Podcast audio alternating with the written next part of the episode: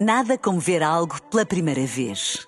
Porque às vezes, quando vemos e revemos, esquecemos-nos de como é bom descobrir o que é novo. Agora imagine que viu o mundo sempre como se fosse a primeira vez. Zais. Veja como se fosse a primeira vez. Café da manhã. Informação privilegiada no Café da Manhã. Ora bem, e não há mal que nunca acabe, que é como quem diz o Ministro da Administração Interna, Eduardo Cabrita, finalmente demitiu-se depois do lamentável acidente de viação que envolveu o seu carro oficial e vitimou um homem, para além das outras polémicas. E perante tudo o que sucedeu, naturalmente que gostaríamos de saber o que tem a dizer Eduardo Cabrita, mas mais ainda, o que tem a dizer a sua consciência. É precisamente a consciência de Eduardo Cabrita que temos hoje em estúdio para, para esta entrevista. Bom dia! Bom dia. Ai, Ai, então, dona consciência de Eduardo Cabrita, como é que se sente? ai, pesada, filho, muito pesada. Aliás, deixe-me só ajeitar aqui melhor na cadeira. O que é que se passa? Um balão.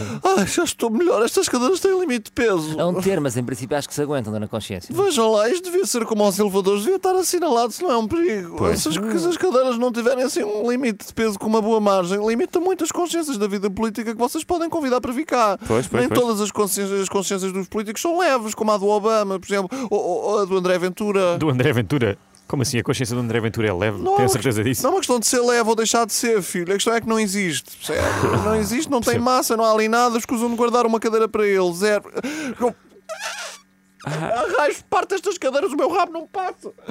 De facto está aí um aumento de peso mesmo muito notório, dona Consciência, é verdade. de Então facto. não está, isto não é peso para ninguém carregar, filho. Então e os joelhos, feitos num oito, é o que Ah, é. coitado. Tive que largar o futsal aos domingos de manhã, que tanto prazer me dava. E eu era boa, percebe? Eu era boa, eu era o terror dos pavilhões. E tive de abandonar por causa daquele canalha que me transformou numa badocha com a mobilidade dos elevadores do corte inglês.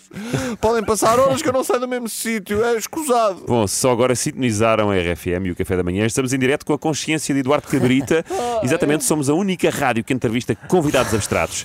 Dona consciência de Eduardo Cabrita, como é que acompanhou todo este processo? Imagino que as ações de Eduardo Cabrita, a sua falta de sensibilidade, a sua arrogância, a sua incapacidade de assumir responsabilidades, tenham contribuído para este seu acentuado aumento de peso na consciência. Nem me diga nada. Ai, Eduardo, os barbicados que tu me arranjas. Foi, foi o pobre cidadão ucraniano que faleceu no aeroporto e o Eduardo agiu como se não fosse nada com ele.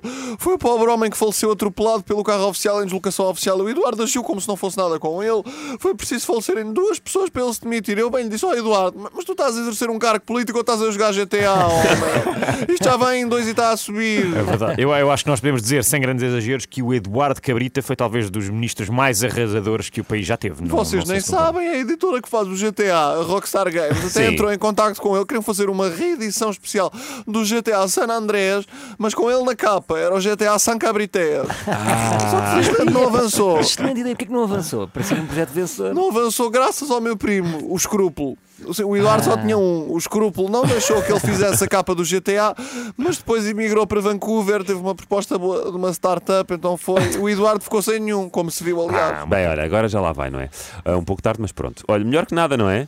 Graças a Deus, a sério, eu nem quero imaginar como é que o Eduardo será no Call of Duty. Valha os miúdos coreanos fogem, aquilo deve ser uma razia. E depois imagino no headset a falar com os outros jogadores por esse mundo fora, depois de dizimar equipas inteiras com lança-granadas. Isto é só a PlayStation Network a funcionar.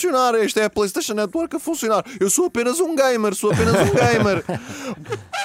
Ai, o meu rabo, é estas cadeiras desconfortáveis. Ai, Tenho que arranjar cadeiras para pessoas XL, isto não dá. By the way, a Mariana Alvim não vem cá hoje.